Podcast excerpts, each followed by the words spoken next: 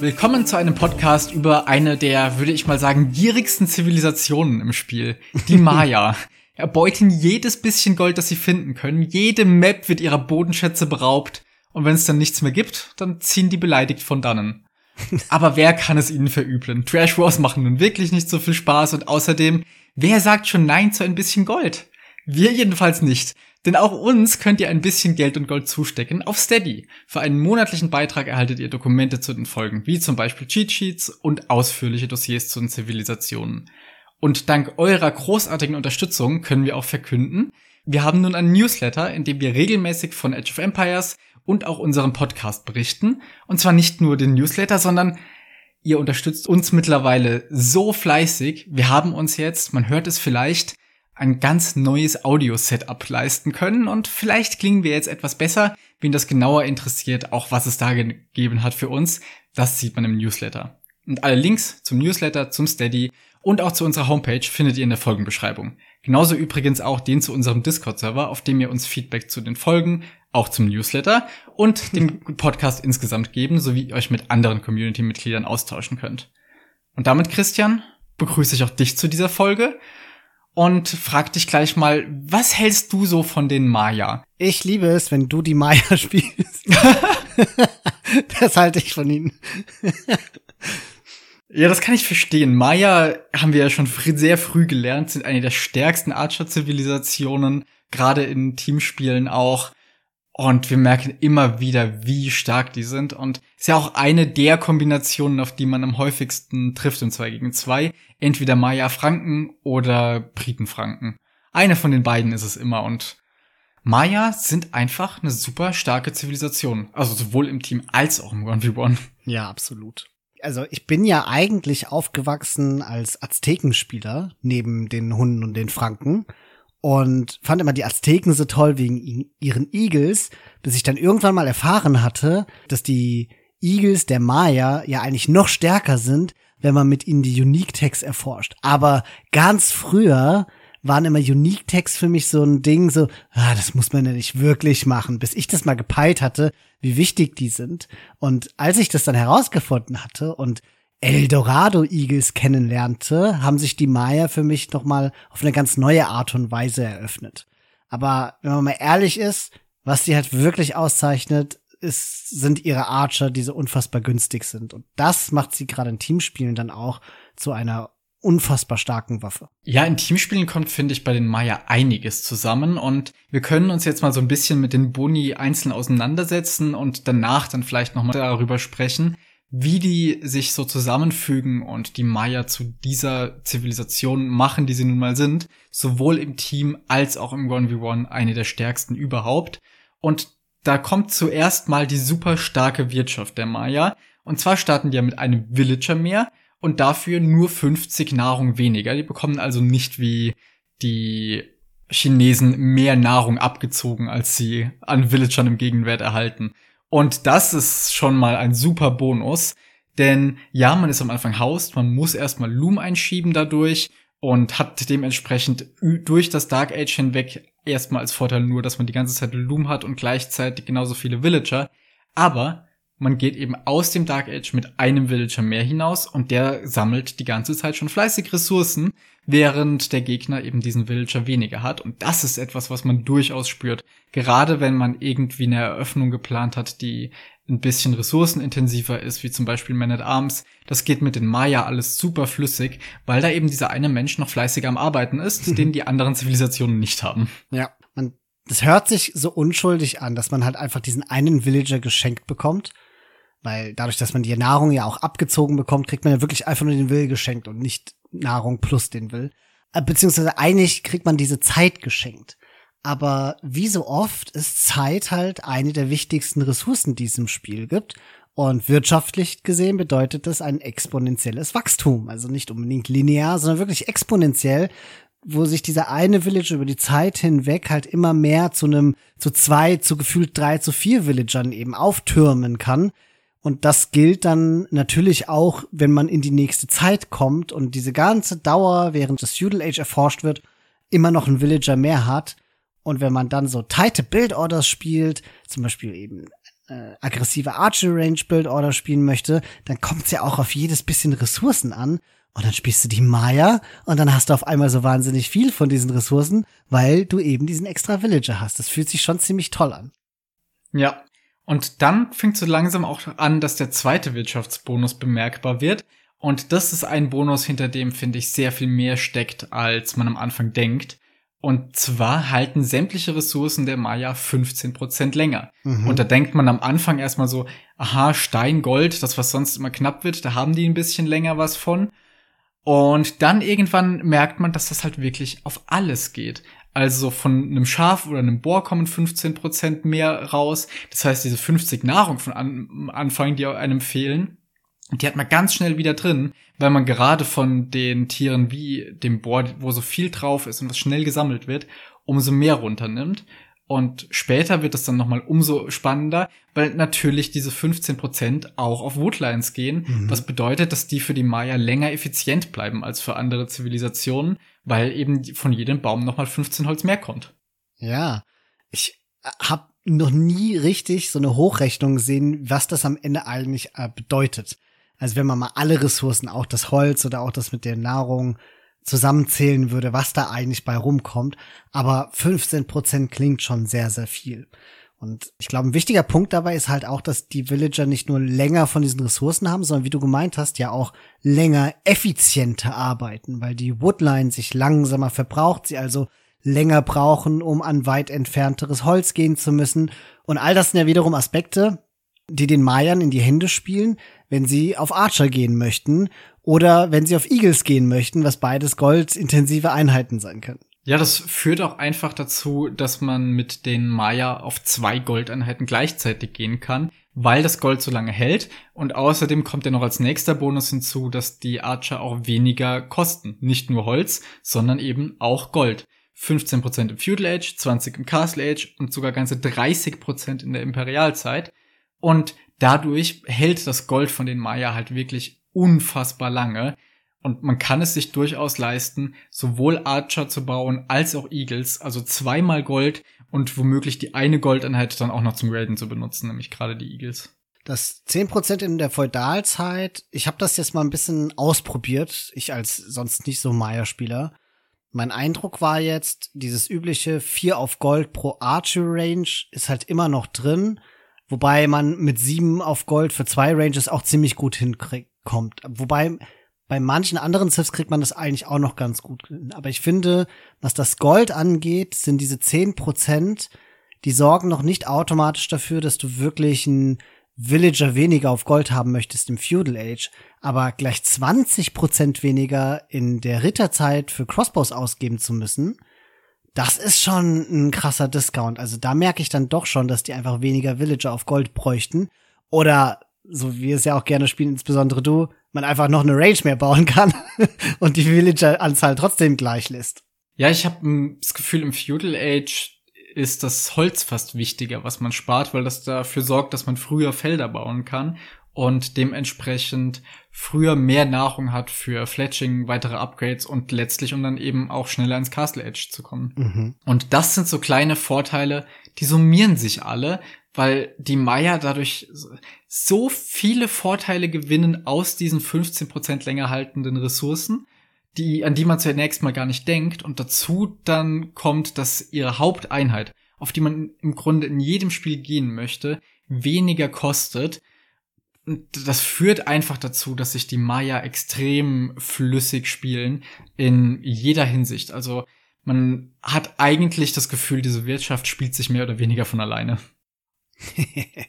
ja, andererseits, jetzt wie ich die ab und zu mal ausprobiert habe, habe ich schon gemerkt, es ist nicht so wie bei den Franken, dass du einfach eine fantastische Nahrungswirtschaft hast und damit alles sich einfach besser anfühlt sondern mit den Maya hast du potenziell schon den Druck, dass du das, was da an Wirtschaft besser läuft, auch umsetzen musst dann in Handlung. Also ich finde, es ist nicht so ein einfach umzusetzender Bonus, weil es kann sehr schnell ausarten, wenn du nicht genau auf deine Wirtschaft achtest und die richtig austarierst, dass du vielleicht von den falschen Ressourcen zu viel hast und nicht von denjenigen, die du gerade wirklich brauchst.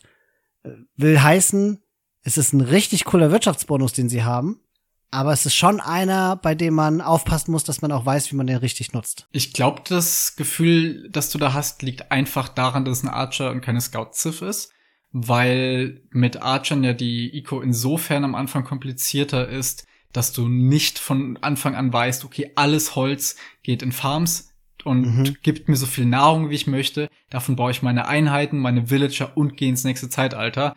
Und die Scout-Technologien, die man am Anfang braucht, kosten auch alle nur Nahrung, sondern du hast eben wie bei allen Archer-Zivilisationen dieses Austarieren mehr. Aber ich finde, das wird jetzt durch den oder durch die diversen Boni bei den Maya nicht komplizierter, sondern es ist wirklich einfach eine super starke Eco, die mhm. sich leichter spielt als bei anderen Zivilisationen. Die toleriert eher ein paar Fehler und wenn man es richtig macht, wird sie dadurch umso stärker. Ja, das ist ein guter Punkt.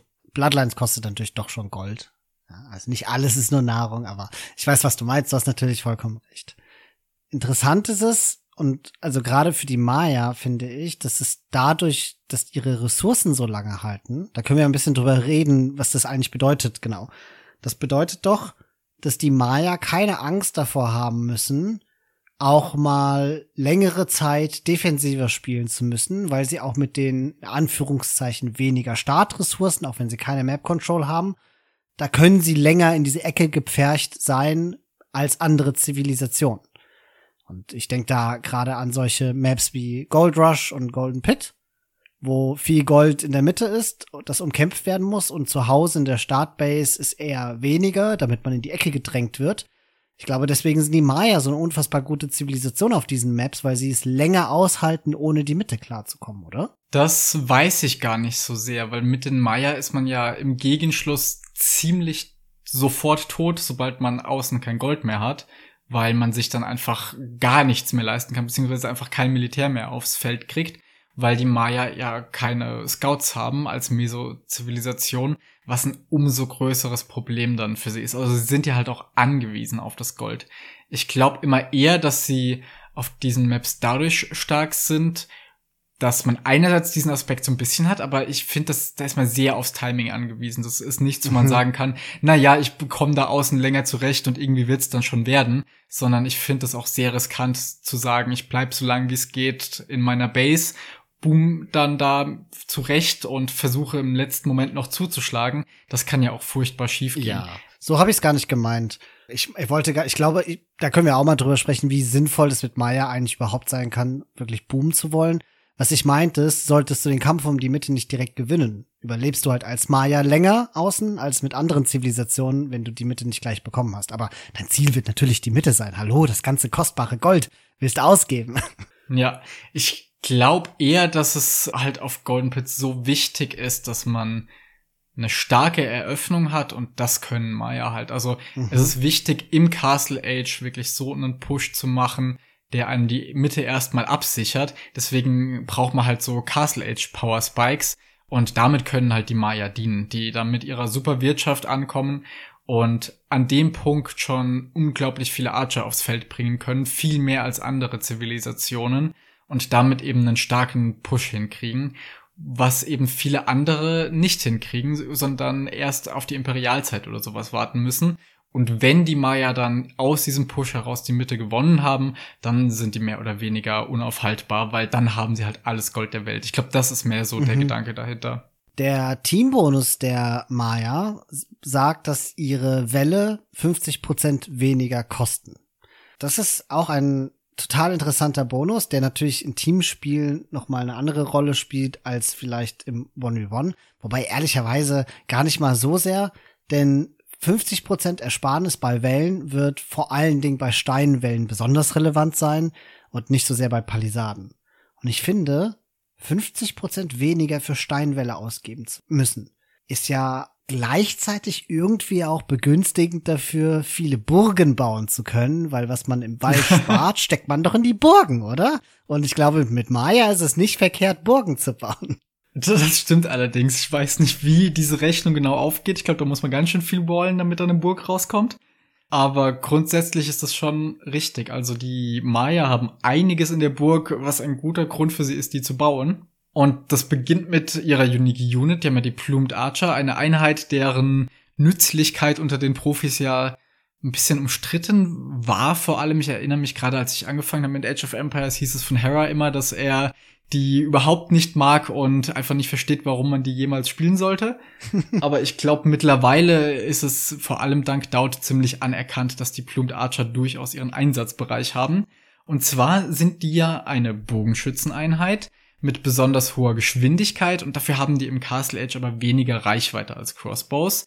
Und auch der Schaden, der ist nicht so hoch wie der von der Archer Line. Dafür haben die Plumed Archer aber mehr Pierce Armor und machen außerdem auch noch Bonusschaden gegen Infanterie. Und durch diese Faktoren werden sie zu einer besonders guten Raiding-Einheit, denn die sind auch noch schneller als andere Archer. Das bedeutet, mit denen kann man mal gut wo reinrennen, wenn es sein muss, vielleicht auch mal unter einem Town Center ein bisschen durch ein paar Villager mitnehmen und dann aber auch wieder gehen. Und das ist natürlich eine Fähigkeit, die man ansonsten nur mit Cav Archern hat, beziehungsweise auch mit denen sogar weniger. Das ist was, was die Plumed Archer ziemlich einzigartig macht, ihre Geschwindigkeit einfach und dass sie mhm. trotzdem so viel auch noch aushalten. Ja, und das macht sie nicht nur zu einer guten Raiding-Einheit, das macht sie auch zu einer fantastischen Einheit, um gegen andere generische Crossbows zu spielen oder Arps zu spielen, weil ihr Pierce Armor sorgt halt für einen kleinen Vorteil. Und dass sie weniger Range haben als die normalen Arps, das können sie halt in der Theorie mit ihrer Geschwindigkeit wettmachen. Also man kann dann ganz schnell an die Arps versuchen ran zu micron, selbst gegen britische Arps, und dann versuchen, die dadurch klein zu halten, weil sie einfach nicht so schnell wegsterben, dank ihrer schönen Rüstung. Trotzdem muss man halt sagen, es ist nach wie vor eine Unique Unit, die ja. kann man erst später in Masse bekommen und alleine, wenn ich eine Zivilisation habe wie Maya und fange mit denen schon an, normale Archer zu bauen und gehe nachher auf die anderen, alleine das Micro schreckt mich dann ab, weil ich es irgendwie jedes Mal wieder schaffen muss, die dann irgendwie entweder einzeln effektiv zu benutzen mhm. oder immer alle in eine Control Group reinzukriegen. Und wenn ich das mache, dann hat die eine Hälfte meiner Einheiten auf einmal mehr Reichweite als die andere und die andere Hälfte würde dafür schneller rennen, wenn ich sie lassen würde. Und das ist alles immer sehr lästig und deswegen finde ich so ein Switch oft nicht hilfreich, auch wenn Plumed Archer wahrscheinlich in vielen Situationen die letztlich stärkere Einheit wären, vor allem dann eben in der Imperialzeit, wenn sie voll geupgradet sind. Das führt aber für mich dazu, dass das mehr so eine Fast Castle into Unique Unit Einheit ist und keine, auf die ich dann nachher wechsle. Außer ich habe durch einen, in dem Fall dann mehr oder weniger glücklichen mhm. Zufall, meine ganze Crossbow-Armee verloren. ja, Fast Castle into Unique Unit, klar. Ich glaube, man sieht sie Plumes halt wenn es diesen, es ist halt interessant von einem Swish zu reden, obwohl es der gleiche Einheitentyp ist, ne? Aber dadurch, dass die sich so unterschiedlich spielen und man sie halt erst in großer Masse wirklich benutzen kann, ist es dennoch ein Switch. Und ich sehe den Switch dann vor allen Dingen in der Imperialzeit stattfinden und nicht so sehr im Castle Age, weil sie dann halt extrem stark werden und man dann genug Zeit hat, um auch diese große Masse anzuhäufen. Und dann ist es wirklich aber so ein langsamer Switch. Du hörst dann auch irgendwann, wenn du genug von den Dingern hast, versuchst du nur noch die zu bauen und auch keine Apps mehr zu bauen, wenn, wenn du an diesen Punkt kommst. Weil das aber so schwierig ist und umgekehrt, weil es so bequem ist, ja auch mit den Maya, mit ihrer Vergünstigung von den normalen Archern eben zu profitieren, es kommt selten dieser Moment, wo man wirklich diesen ewig langen Switch dann zu den Plumed Archers tatsächlich umsetzen möchte. Dann haben die Maya ja im Castle Edge auch eine ganz neue Unique Tech und zwar die Hulche Chevaliers. Ich hoffe, das spricht man so aus. Hast du gut gemacht, ja. Danke, danke, also, danke. Nicht, dass ich es wüsste, aber hat sich sehr gut angehört. Okay, ja. Immer mit so einem fragenden Unterton, da kann eigentlich schon gar nicht mehr so viel schief gehen. genau, richtig. Und diese Unique Tech sorgt dafür, dass die Skirmisher von den Maya gleich zwei Projektile auf einmal werfen. Und dadurch sind jetzt die Maya in einem richtigen Trash War später immer noch ziemlich schlecht, weil sie einfach keine Scouts haben. Aber im Kampf gegen Archer und vor allem auch die anderen Mesosiths, die genauso schlechten Trash haben wie die Maya selbst, doch wieder überlegen, denn dieser doppelte Schaden von den Skirmishern, der haut ganz schön gut rein, muss man sagen. Also ich habe Videos gesehen, ich glaube Hera hatte ganz schnell eins gemacht, als diese Unique Tech rauskam, wo er geguckt hat, wie lange die brauchen, um beispielsweise eine Siege Ram zu zerwerfen und so. Das dauert gar nicht mal so lang. Also die, die Skirmisher, die ja gerade im Kampf Skirm gegen Skirm wirklich ewig lang aufeinander werfen, bis da mal irgendwas passiert. Wenn da eine Seite doppelt so viele Projektile um sich schmeißt, da sieht man einen Unterschied. Ja. Und sie sind besonders gut darin, auch Husare zu snipen. Die sterben dann relativ schnell weg, was mit normalen Skirms Doppelt so schnell, geht. würdest du sagen? ja, Es geht auch mit normalen Skirms in genügend großer Anzahl, aber es ist halt mühsam und auf Dauer keine Lösung. Mit den Hulche Skirms ist es halt schon eher noch machbar. Aber ich glaube, dass die Maya halt so toll diese Skirms sind, trotzdem das Problem haben, dass die halt einfach sonst keinen richtigen Trash haben, den sie gut benutzen können. Ja, ich meine, die Helps von den Maya sind ja durchaus noch zu was zu gebrauchen. Die sind ja voll geupgradet. Und damit in vielen Szenarien ja sogar besser als die von den Azteken, die ja nur eine Unique Tech haben für nochmal mehr Schaden, die aber den ganzen Bonus-Damage von dem Help-Upgrade dafür nicht bekommen. Insofern ist da Maya doch noch ganz gut dabei, aber es ersetzt halt absolut nicht eine Scoutline, beziehungsweise dann vor allem Husaren nachher. Und das führt so ein bisschen dazu, dass diese Hulche Javelineers die Maya da so ein bisschen heraushebt aus den anderen Meso-Siths. Aber das ist so eine Unique Tech, die eigentlich dann spannender wird, wenn einem langsam das Gold ausgeht und der Gegner aber noch welches hat. Und bei dem Gegner handelt es sich aber zufällig um eine Archer Sith. Dann bringt einen das nochmal richtig ins Spiel zurück. Aber ansonsten weiß ich nicht so ganz. Man sieht es zumindest selten als Priorität in der Erforschung. Ja.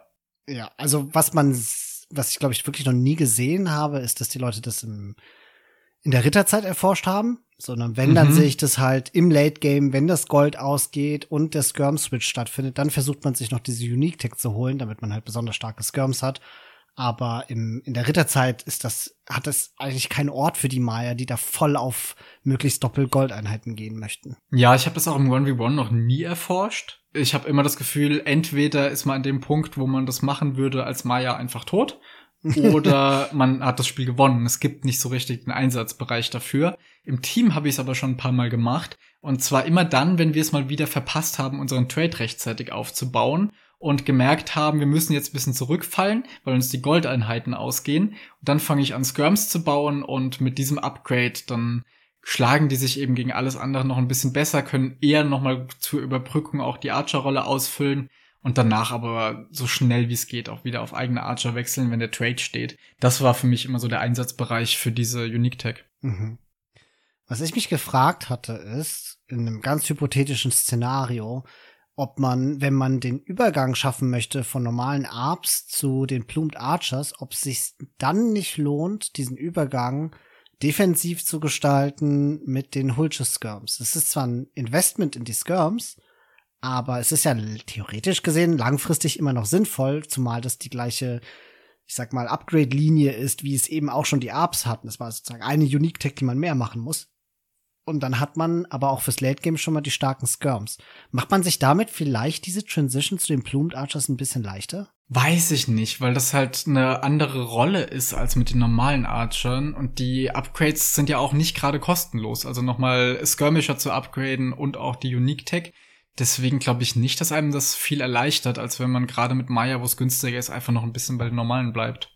Zumal man ja mit Skirmishern auch immer einfach Position auf der Map aufgibt, weil es einem, wenn das die, der Hauptbestandteil der Armee ist, die Optionen nimmt zu pushen. Tja, also weshalb das, glaube ich, auch schwierig ist, ist, dass die Maya ja zum defensiven Spiel oder zum Kontern von Archern ja eigentlich eine viel bessere Einheit haben. Insbesondere dann in der Imperialzeit. Und das sind ihre tollen, ihre fantastischen Eagles, die ja eigentlich eine Counter-Unit zu den Archern sind. Also irgendwie witzig, dass sie spezialisiert sind auf Einheiten, die besonders gut gegen andere Archers funktionieren. Und dann wirkt es schon fast doppelt gemoppelt. Ich glaube, wenn ich die Auswahl hätte, als Maya-Spieler, der hoffentlich Gold hat, würde ich immer meine Eagle präferieren und weniger auf die Skirms gehen. Selbst für so eine Transition. Solange das Gold da ist, wohl schon, aber gerade für eine Transition weiß ich nicht. Ich glaube, es kommt sehr auf die Position an in dem Fall. Weil wenn man irgendwie sowieso zurückgefallen ist und versucht gerade die Einheit zu wechseln, wenn man dann eben überhaupt nicht mehr vorhat, nach vorne zu pushen, kann ich mir vorstellen, dass die Skirms einfach kosteneffizienter sind, gerade im Castle Age, weil da Eagles jetzt als Archer-Konter noch nicht so richtig viel taugen. Ich glaube, wenn man in dieser Verteidigung gerade sowieso erstmal feststeckt und sagt, na gut, hier bleibe ich jetzt und nachher möchte ich Plumed Archer haben, sind wahrscheinlich alleine auch von den Upgrades, die man dafür braucht, sogar Skirmisher dann die bessere Einheit. In Castle Age würde ich das auch sagen, aber in Imperialzeit ist, glaube ich, das Tekken in Eagle schon früher oder später, zumindest im 1v1, sehe ich diese, diesen Switch eigentlich sehr regelmäßig. Schlichtweg, weil die Eagles so eine super Rating-Einheit auch sind. Und äh, also diese, diese Masse an Arps plus Eagles, die, die, die ist so cool. Und regelmäßig passiert es ja dann auch, dass es ein echter Switch ist, dass man aufhört, irgendwann Arps zu bauen, um mehr in die Eagles zu, zu tacken, wenn man nicht gerade gegen irgendwie Paladin spielt. Wobei man dann ja auch schon, wenn man eh die Eagle-Upgrades hat, ja auch in die eigenen Helps tacken kann. Und das ist irgendwie das Coole an den Mayern. Du fängst an mit Archern und landest am Ende in Eagle-Help-Kompositionen oder mit Mönchen und sowas. Die sind schon ziemlich variabel in dem, was sie tun können. Ja, wobei Mönche mangels Redemption ja gar nicht so toll sind bei den Maya, aber ansonsten hast du vollkommen recht. Also es ist die Variabilität, die die Mesosiths nun mal haben, aber bei Maya ist sie eindeutig am stärksten ausgeprägt. Wollte ich gerade sagen und denke jetzt daran, was Inka alles an Optionen haben, muss mich wieder korrigieren. Inkas sind cooler, was die Optionen angeht. Die Maya haben nur stärkere Optionen. Ja, genau. Maya haben die cooleren Eagles. Und zwar, weil sie in der Imperialzeit Eldorado erforschen können.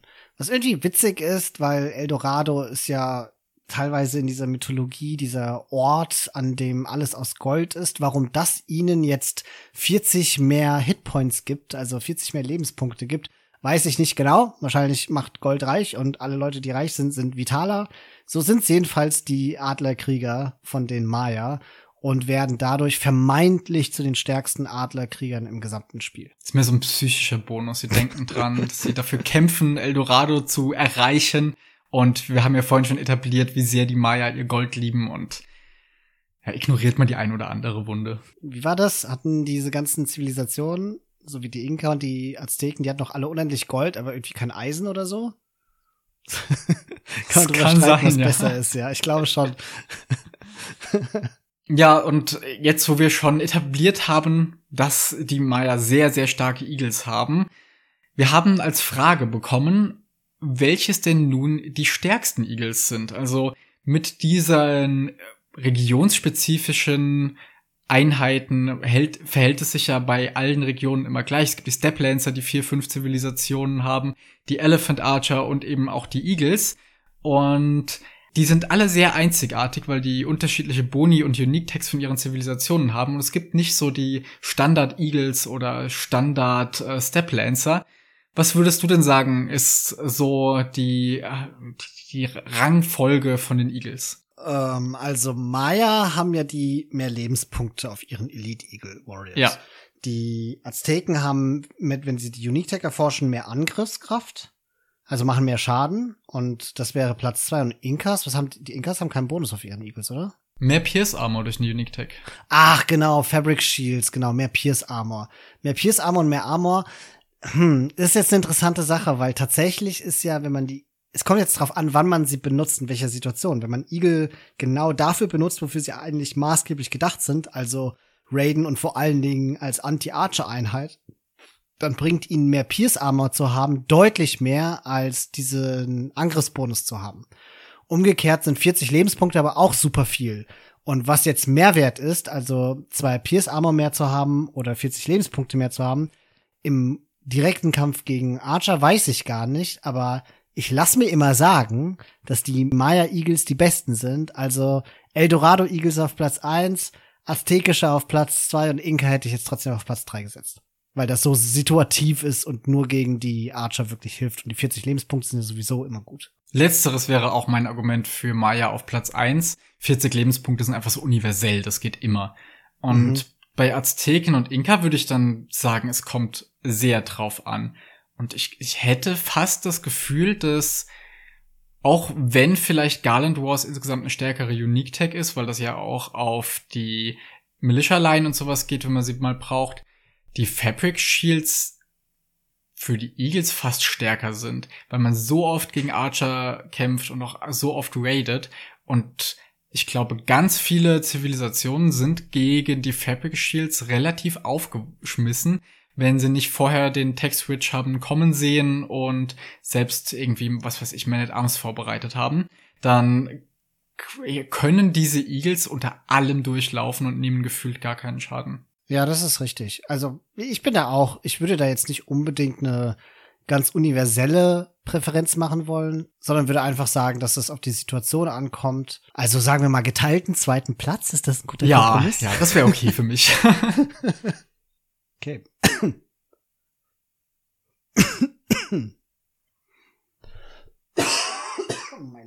Können ja vielleicht an dem Punkt, wo wir mal über alle Unique Tags und Boni gesprochen haben, kurz noch zu ein paar Fragen gehen, jetzt wo wir quasi die Grundlage dafür haben, die zu beantworten.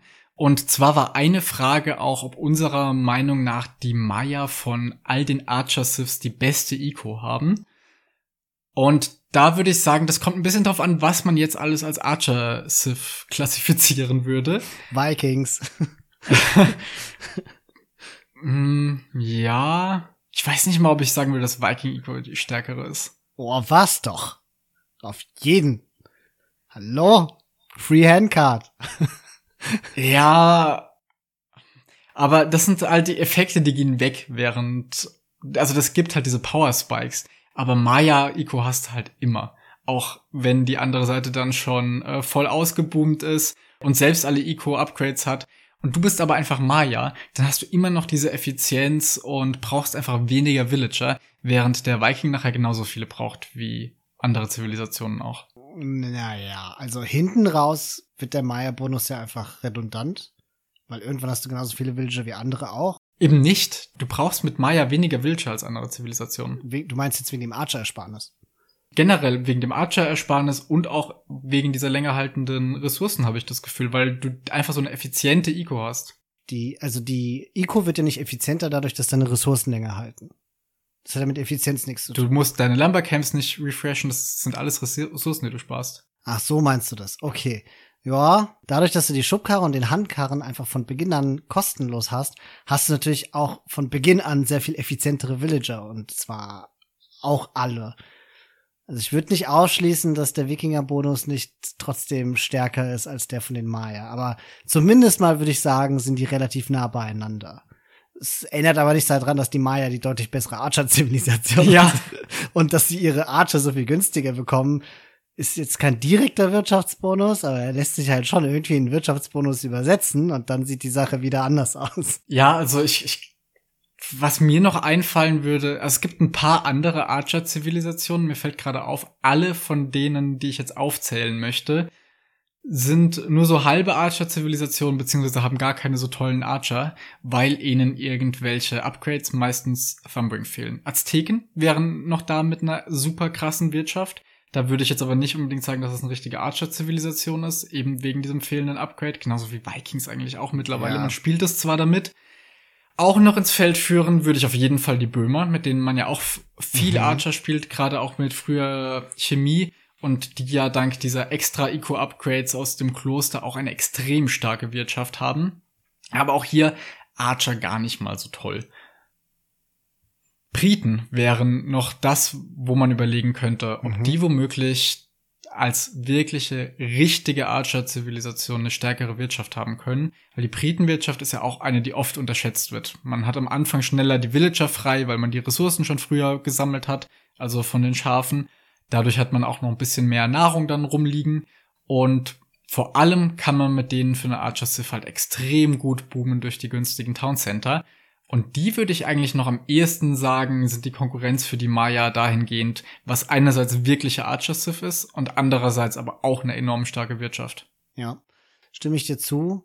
Bei den Briten ist es so eine Sache, da funktioniert das halt nur, wenn du es tatsächlich die TCs addest. Aber wenn jetzt beide Civs One TC spielen würden, hätten die Maya, glaube ich, die stärkere Wirtschaft als die Briten. Ja, auf jeden Fall. So, und dann macht's, dann ist es also, dann, dann macht es irgendwie doch für mich die Maya zu den stärk zu der stärkeren Wirtschaft als die von den Briten. Ja. Ähm. Zivilisation, mit der man auch viel besser Archer spielen kann, als man das meistens denkt. Polen. Auch ja. extrem starke Wirtschaft. Aber auch da im, im Archer-Wirtschaftsverhältnis sind wahrscheinlich in den meisten Fällen tatsächlich Maya einfach vorne.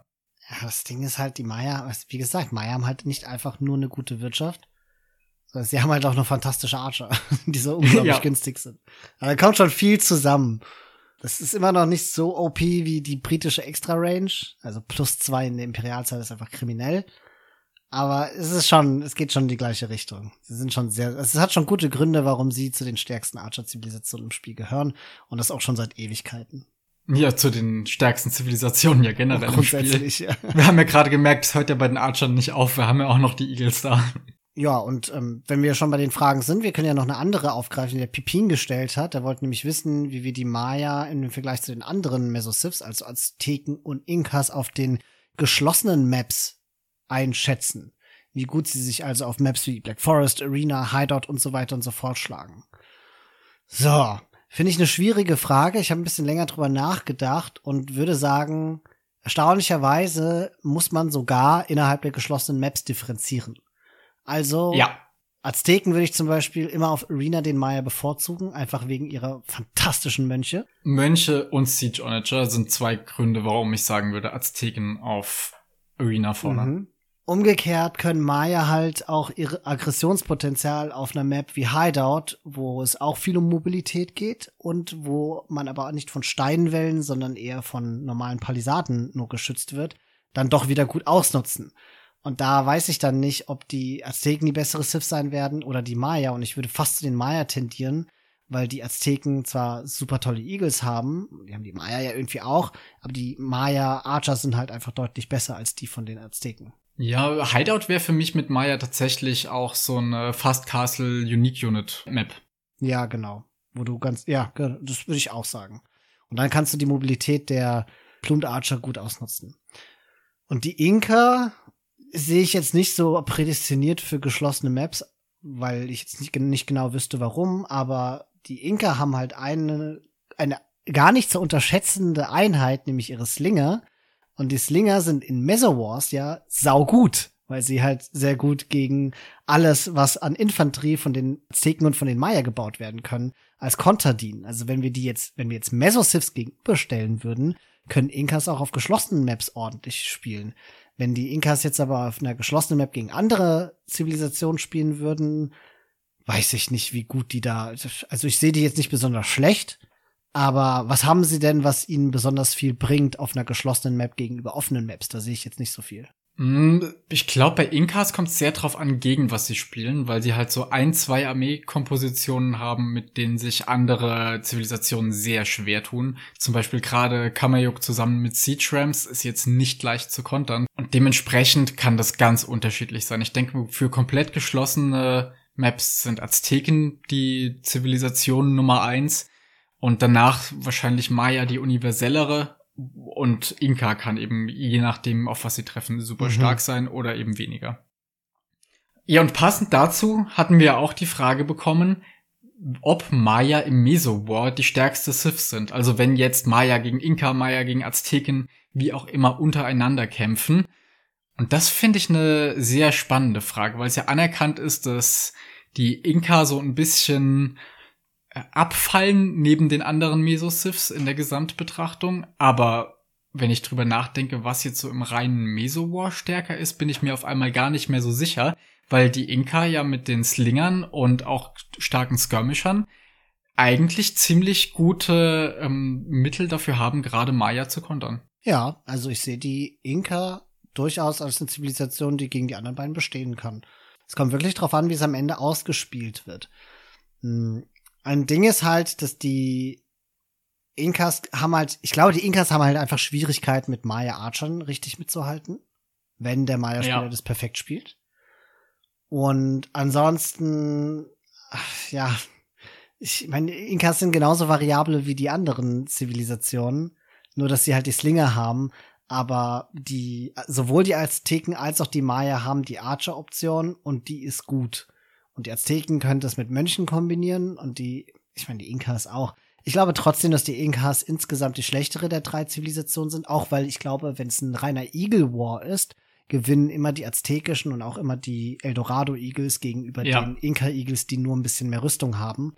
Und das nimmt ihnen so ein bisschen diese eine Option weg. Dafür hast du halt Slinger gegen die Eagles. Genau, es wird halt selten zu einem reinen Eagle War kommen. Aber die Maya können gegen die Slinger halt wunderbar ihre Archer spielen, die auch nochmal sehr wenig kosten. Die Azteken können auch auf ihre Archer gehen und die werden halt die Slinger vernichten.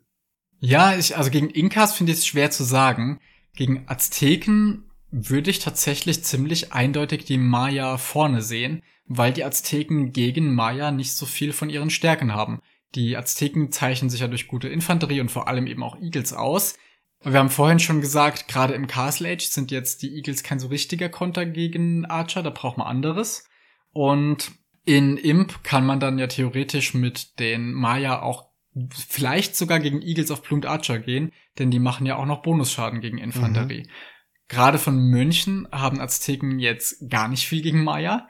Archer will man und kann man meistens nicht konvertieren und auch Eagles sind ja eher ein Konter gegen Mönche als andersrum mit äh, längeren Conversion Times und Bonus Damage und was weiß ich nicht allem. Deswegen würde ich hier tatsächlich die Maya vorne sehen. Weiter noch als gegen Inka. Ja, da habe ich gar nicht so viel dagegen anzuwenden. Sehe ich auch so, ja.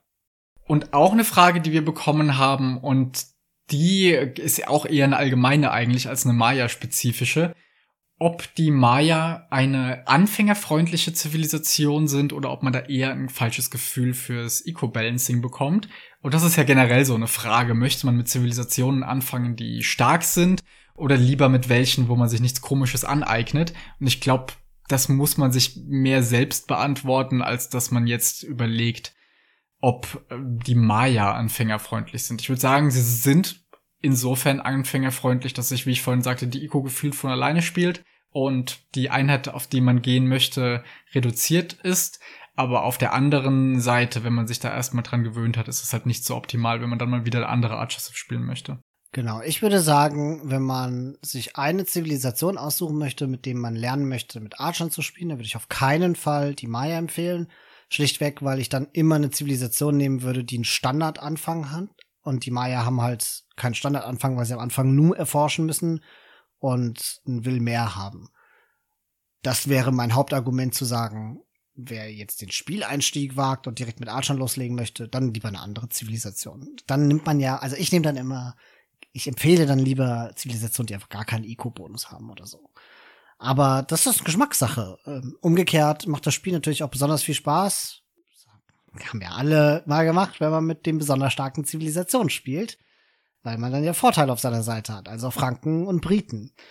Aber auch da wieder, wenn man schon so eine OP-Sif haben möchte, dann würde ich sagen, nimmt eher die Briten als die Maya für den Anfang. Einfach, weil sie nicht diesen, na gut, anderes ist, die Briten haben auch einen weirden Start, weil ihre Schafe so schnell weg sind. Dann würde ich fast eher die Maya nehmen als die Briten. Ich nehme es zurück. ja, ich würde sagen, wenn man Ergebnisse sehen will und will Archer spielen, dann kann man Maya spielen. Wenn man das Spiel lernen will, dann fängt man vielleicht mit Vietnamesen an. Oder Byzantiner. Ja. So, über ganz viele Maps haben wir ja auch gerade schon geredet, wo sie jetzt besser oder schlechter sind, gerade auf geschlossenen Maps auch. Und auf Arabia können wir vielleicht noch kurz drüber sprechen. Ist das Übliche, was man da macht, eigentlich eine Man-at-Arms-Eröffnung? Das bietet sich super an, vielleicht sogar ein Drush.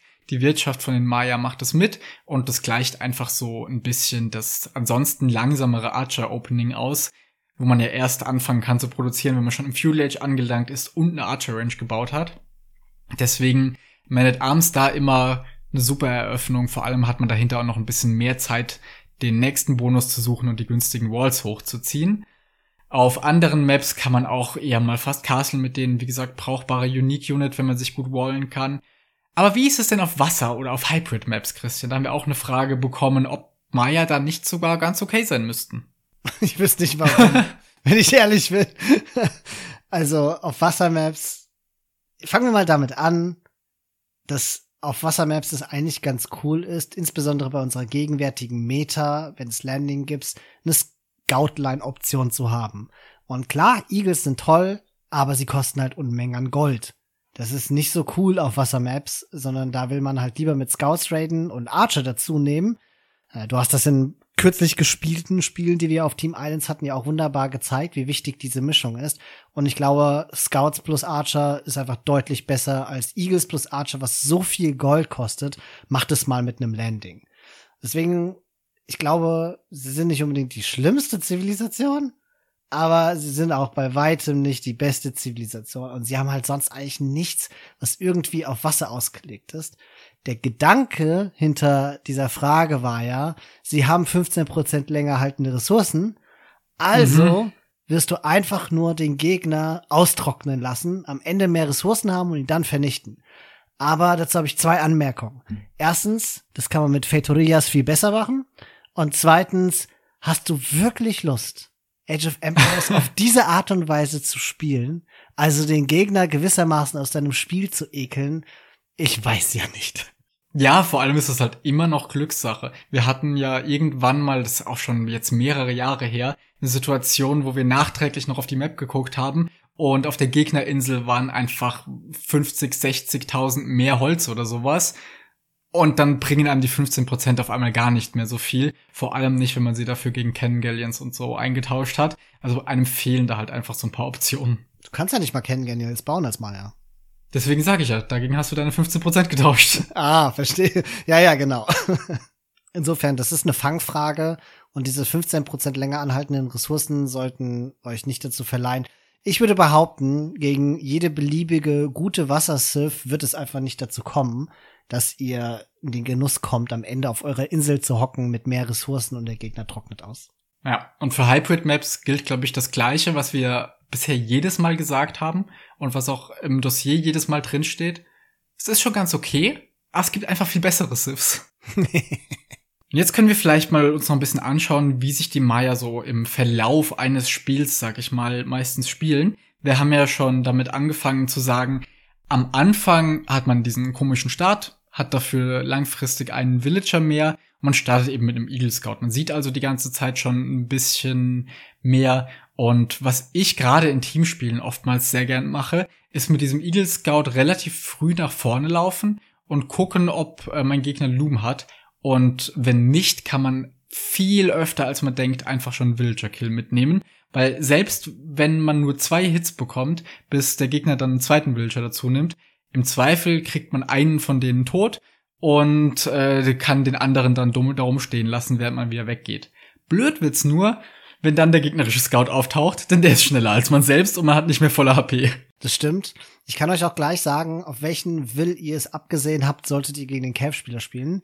Der wird Aha. ziemlich sicher nämlich nur drei auf Holz haben und das heißt, wenn er nicht gerade irgendwie völlig komisch seine Holz Holzwills angeordnet hat, der wird zwei auf einer und einen auf der anderen Seite haben und der stirbt. Insbesondere, wenn da ein kleiner Hügelchen auch noch an der Woodline ist. Weil bis die anderen Wills oder der gegnerische Scout noch dazukommt, um deinen Igel da zu vernichten, bis dahin ist dieser ungelumte Will einfach schon auf seinem Webstuhl verreckt. genau.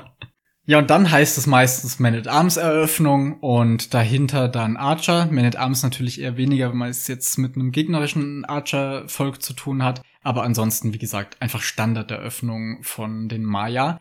Eagles finde ich dann wirklich bis zur Imperialzeit sind mehr so eine Einheit, die man reinmischt, um gegnerische Skirmisher zu kontern und nicht mehr und nicht weniger, weil die so Unmengen an Gold kosten und einem das wirklich die Uptime dann erschweren mhm. kann. Stattdessen finde ich es besser, einfach mit den Maya dann ein paar Felder bauen nur und selbst im 1v1, wenn es nicht unbedingt sein muss, hauptsächlich mal bei Archern zu bleiben. Der eine oder andere Eagle gegen Skirmisher und dann mit einfach schnelleren Uptimes als ein Gegner und den Technologievorteilen, die man daraus hat, weil eben Maya sich das leisten können. Ich habe es vorhin erklärt mit hier mal eine bisschen frühere Farm als eine andere Zivilisation, da hält mal was bisschen länger und auf einmal ist man eine Minute oder zwei schneller in der nächsten Zeit, hat schneller seine Upgrades und kann dann eben mit den Crossbows auch mal gegen Skirmisher kämpfen. Und dann ist es wichtig aber, dass man spätestens zu Beginn der Imperialzeit sich wirklich weit ausgebreitet hat oder zumindest die Armee hat, um das sofort zu tun. Denn dann geht auch dem Maya daheim mal das sichere Gold aus. Und das ist, glaube ich, so der Gameplan tatsächlich für Maya gerade im 1v1. Archer-Masse behalten und vor allem technologisch nach Möglichkeit einfach immer so einen Schritt voraus sein, sich daheim absichern mit den günstigen Walls und Gegner, wenn es sein muss, am Anfang einfach mal nur auf die Nerven gehen und ein Imp mit dem Abalist Power Spike kann man das dann auch erledigen. Ja, das ist sicherlich das Metaspiel. Und weil Eagles im Teamspielen jetzt auch nicht so eine große Rolle spielen, wir darüber gleich sprechen würden, ich würde trotzdem noch mal ganz kurz auf den Eagle Play eingehen, falls ihr mal ein bisschen was anderes machen möchtet. Man kann wirklich nicht unterschätzen, wie viele Villager man auf Gold schicken muss. Es ist so eine andere Bildorder als mit allem anderen, was man macht, weil Igel halt gefühlt nur gar keine Nahrung kosten. Die kosten irgendwie 20 Nahrung, aber dafür halt irgendwie das Doppelte oder Dreifache an Gold. 50 Gold kosten sie noch. 20 Nahrung und 50 Gold, das ist ein, ein verrücktes Verhältnis, was diese Ressourcen angeht. Heißt aber, dass sie sehr viel Gold fressen. Und dazu kommt, dass sie unfassbar langsam erschaffen werden. Also so ein Eagle Rush ist gar nicht mal so einfach, weil die Eco stark auf Gold ausgerichtet sein muss. Plus, man kann die nicht aus einer Baracke machen. Auch zwei Baracken sind gefühlt zu wenig. Man will eigentlich schon im Feudal Age, wenn man so einen Eagle Rush macht, mindestens drei Baracken haben. Und wenn du aus drei Baracken gleichzeitig 50 Gold jeweils pro Baracke produzieren möchtest, musst du echt eine Menge auf Gold haben. Was wiederum bedeutet, dass die Uptime hintenrum schwierig wird. Deswegen hast du schon vollkommen zu Recht gesagt, ein Eagle Rush ist jetzt sicherlich nicht das, was man im Feudal Age machen möchte. Wenn ihr aber trotzdem Bock drauf habt, dann haut einfach alles auf Gold, was ihr nur irgendwie könnt. ja, dann gilt es aber umso schneller, dass man mit dem Eagle Rush Gegner auch unter Druck halten muss, damit der daheim ist und man selbst die Map hat, denn man möchte mehr Gold. Sehr schnell, auch mit Maya. Ganz schnell. Ach so, und was wir noch gar nicht erwähnt haben, jetzt denke ich gerade dran wegen Eagles. Du hast vorhin schon gesagt, die haben ja mehr Sichtweite. Und das bedeutet, wenn man gegen Maya spielt oder Azteken oder Inka, wenn man jedenfalls gegen jemanden spielt, der mit einem Eagle Scout beginnt und nicht mit einem normalen Scout, potenzielle Lame-Gefahr. Ne, die finden eure Ressourcen schneller, die haben auch den Drang, meistens ganz schnell nach vorne zu gehen, um zu gucken, was passiert, wie Felix schon gesagt hat. Hat der Loom oder nicht? Oh, das sind zwei Schafe, die schnapp ich mir. Oh, da ist ein Bohr. Könnte ich auch mal anklopfen ist ein Gedanke, den diese Meso-Zivilisationen tendenziell früher haben können als andere Zivilisationen, weil sie einfach alles schneller finden, mal vielleicht von den Mongolen abgesehen.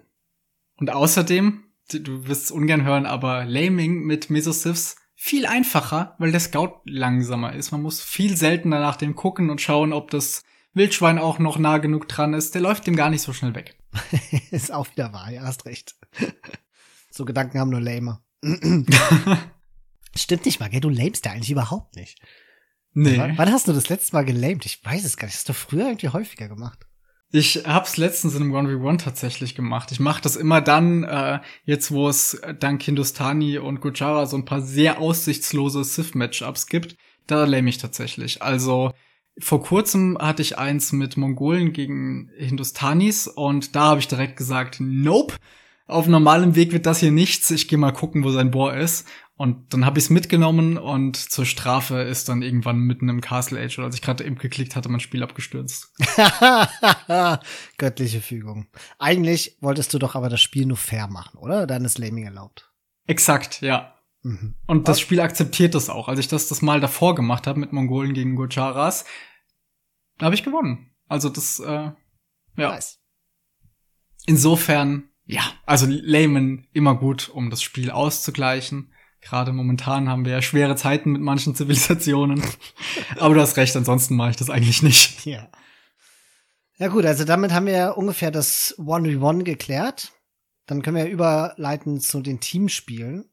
Und ich meine, da bist nach wie vor du der Experte für Archer-Zivilisation. Ich habe mich jetzt dennoch in unserer Transition-Zeit hier, wie ich ja zunehmend zum Archer-Spieler werde, des Öfteren jetzt an den Maya probiert.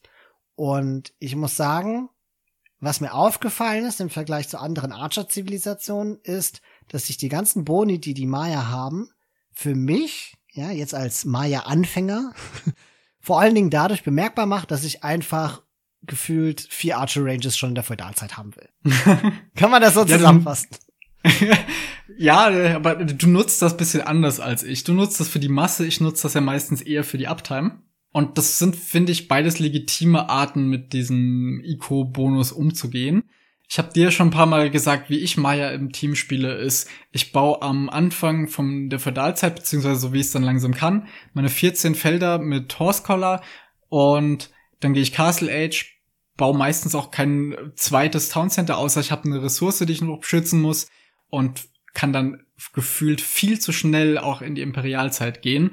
Und wir haben es ja auch ganz oft in die andere Richtung, wenn wir Maya im Gegnerteam haben und jemand ist überraschend der Imperialzeit und ich sage immer nur so, ach ja, stimmt, der ist Maya. Vor allen Dingen, der war halb tot von uns geradet und zerstört. Oh, der ist Imperialzeit und hat 40 Archer. Ja, er ist Maya. das ist das, was man mit denen tun kann. Und das Schlimme daran ist, Ich weiß nicht, ob ich es mittlerweile so verinnerlicht habe, aber ich habe das Gefühl, man muss da nicht mal viel drüber nachdenken. das passiert einfach mit denen. Ja, es ist halt schon wahr, was du gesagt hast. Die Ico eskaliert halt mehr oder weniger von alleine. Und auf dem Weg in die Imperialzeit oder wenn man eigentlich denkt, so jetzt könnte ich mal langsam, oh Moment, ich muss nur zwei Klicks machen, auf einmal kann ich.